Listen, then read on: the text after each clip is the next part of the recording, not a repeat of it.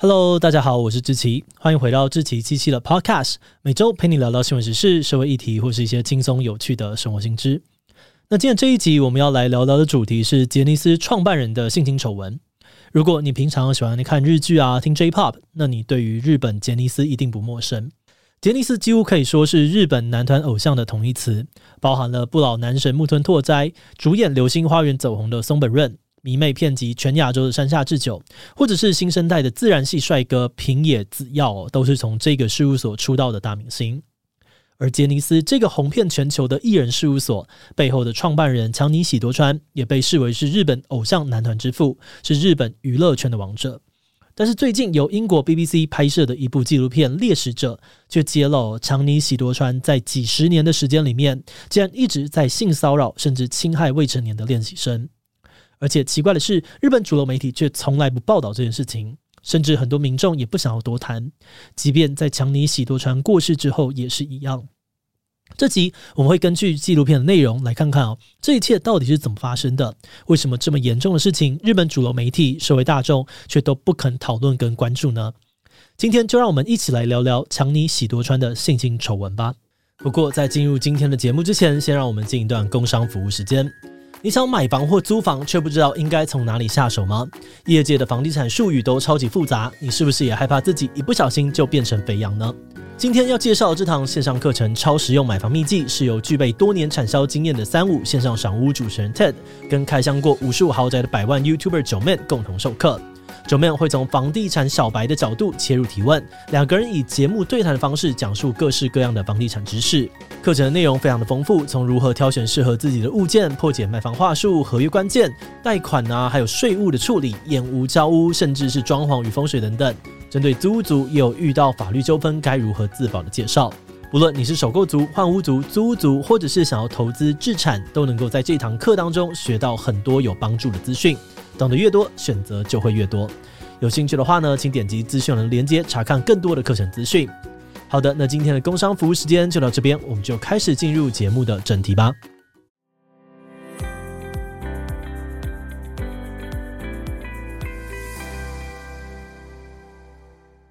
时间回到一九六零年代，强尼喜多川三十岁左右的时候呢，他用自己的名字创办了杰尼斯异能事务所。他很快的就称霸了日本娱乐市场，不只是被他捧红的偶像不计其数，他的事业版图更是从经纪公司横跨了唱片、影视制作，还有舞台剧和演唱会等等的业务，形成了一条龙的巨型演艺娱乐帝国。如今，杰尼斯每年的营收就高达一百九十亿台币，完全可以说是日本娱乐圈的领头羊之一。而创办人强尼喜多川呢，也因此在日本社会非常的受到尊敬。纪录片里面呢，甚至有民众尊称喜多川是神。可见哦，他对于日本人来说有多么的传奇。而且虽然他名声很大，可是强尼喜多川一直都很神秘，从来不接受采访或公开露面。二零一九年，强尼喜多川过世的消息一传出，马上就震惊了整个日本。当时他的追悼会在日本最大的音乐场馆东京巨蛋举行，无数的艺人还有粉丝到场哀悼，甚至连时任首相安倍晋三都亲自致电吊唁。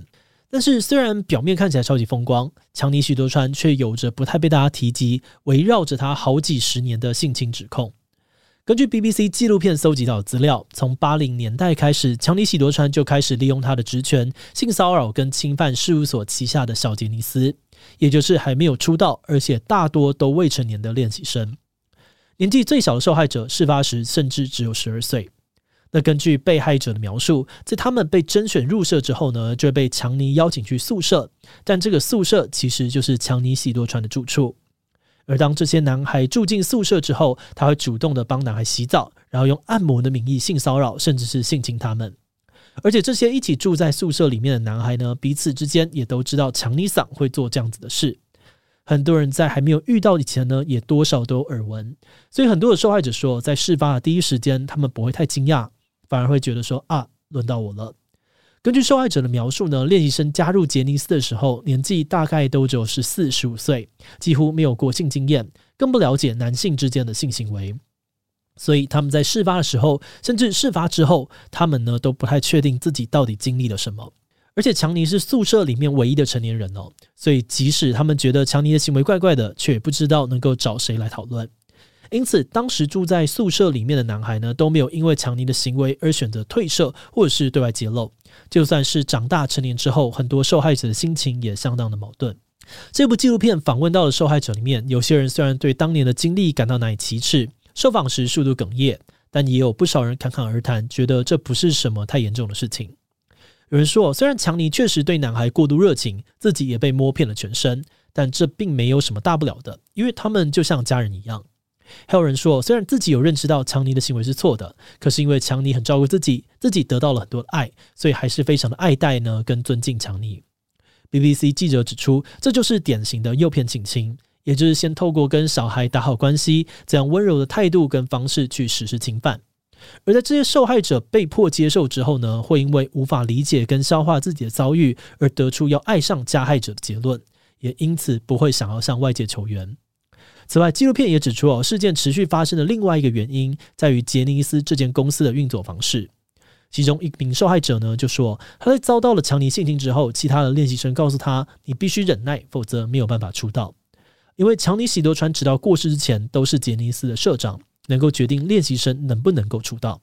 有受害者表示哦，那些成功出道成名的人心里都非常的感谢强尼的提拔，因此更不会去揭露被性侵的事。甚至连很多男孩的家属明明知情，但也在默许这样子的事情发生。毕竟，对于很多人来说，儿子能够挤进杰尼斯当练习生，就等于是一个翻身的希望。就算听说过这个强尼喜多川的传闻，通常也不会多做什么。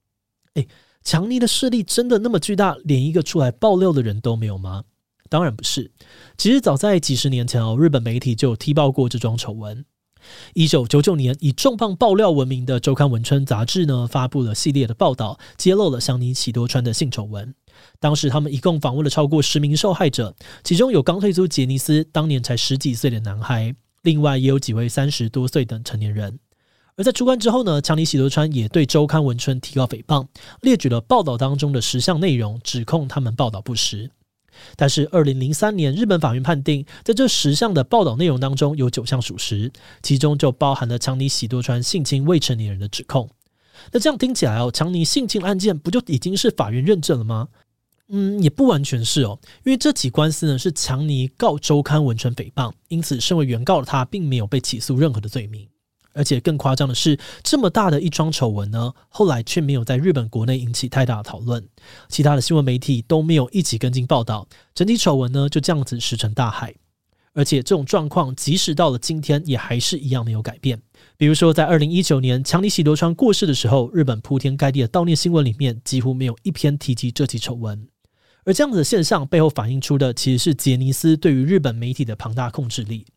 因为杰尼斯和他们的关系企业势力太过庞大，万一被他们封杀哦，没有杰尼斯旗下的艺人愿意跟你合作，那他们的收视率啊，还有广告营收都会受到很大的打击。所以，就算强尼喜多川的丑闻几乎是娱乐圈公开的秘密，但日本主流媒体却依然选择避而不谈。而且更荒谬的是，就连日本整体社会也倾向不去讨论强尼喜多川的丑闻。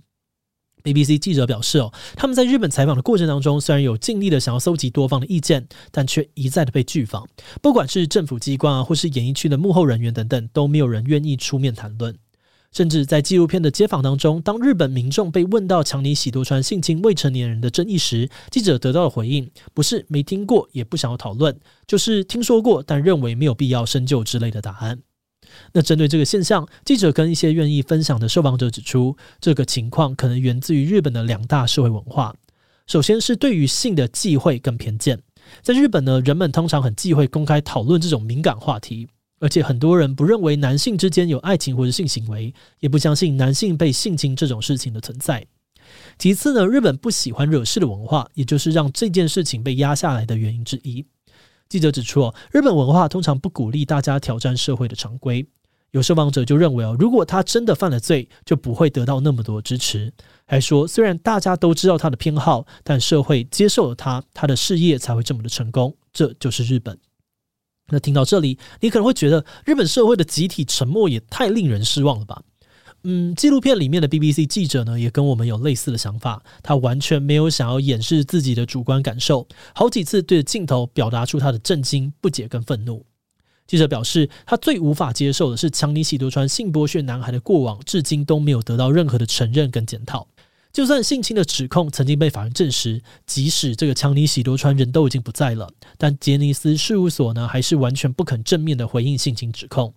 而这个以他为名的公司呢，依旧站在日本流行文化的顶峰。强尼喜多川也依然呢是备受大家推崇的娱乐圈之神。这就好像整个日本都还在保护着强尼喜多川，对他犯下的罪行视而不见。在纪录片的收尾，记者总结说，就是因为日本主流社会的沉默，这样子的犯罪才得以一再发生。那些受害的男孩如今已经长大，但他们却只能够独自去理清过去发生在自己身上的事。社会没有反思，也没有意识到儿童需要保护，而这是最可耻的事情。节目的最后，也想来聊聊我们制作这集的想法。在看这部纪录片的时候呢，我们觉得有一个蛮重要的面向好像没有被处理到，那就是杰尼斯粉丝的反应。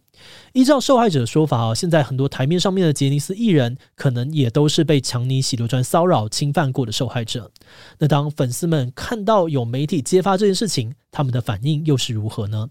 根据我们搜集到杰尼斯饭的意见啊，他们心情除了很沉重之外，也有很多的矛盾跟挣扎。因为他们过往所认识的强尼喜多川都是艺人口中那个用心照顾、提拔艺人的伯乐，现在突然跟你说他是个性侵别人的罪犯，粉丝们多少都有点难以接受。而另外，他们更害怕的是社会对于自己的偶像会因为这件事情而产生偏见，再加上偶像什么也没有说，而强尼喜多川也已经过世了，所以粉丝们呢多半都没有去分享或讨论这样子的消息。那么觉得，如果连这些素人粉丝们都会因为担心社会的风气而不想要去讨论，那更何况是作为公众人物的艺人，无论他们有没有受害，要去谈论这件事情，想必都非常的困难。但同时，我们也担心哦，这样的状况呢会变成一种恶性循环。当社会的偏见不被讨论，改变也就更难发生，人们也会持续的因为顾忌而不愿意开口。与此同时呢，这样子的沉默更可能会淹没那些鼓起勇气出面的受害者，好不容易才发出来的声音。我们在想哦，这或许也就是 BBC 做这部纪录片，还有我们这集分享它的意义所在，也就是打破沉默。虽然这样说呢有点老套，但我真的觉得要解决问题的第一步，就是要先承认问题的存在。毕竟，就算今天强尼喜多川已经不在了，但如果这种让性侵案得以持续几十年的社会环境还是没有被检视跟改善的话，也难保不会有下一个强尼喜多川。好的，那么我们今天关于强尼喜多川的性侵丑闻介绍就先到这边。如果你喜欢我们的内容，可以按下追踪跟订阅。如果是对于这一集强尼喜多川的性侵丑闻，对我们的 Podcast 节目或是我个人有任何的疑问跟回馈，也都非常的欢迎你在 Apple Podcast 上面留下五星留言哦。那今天的节目就这样告一段落，我们就下集再见喽，拜拜。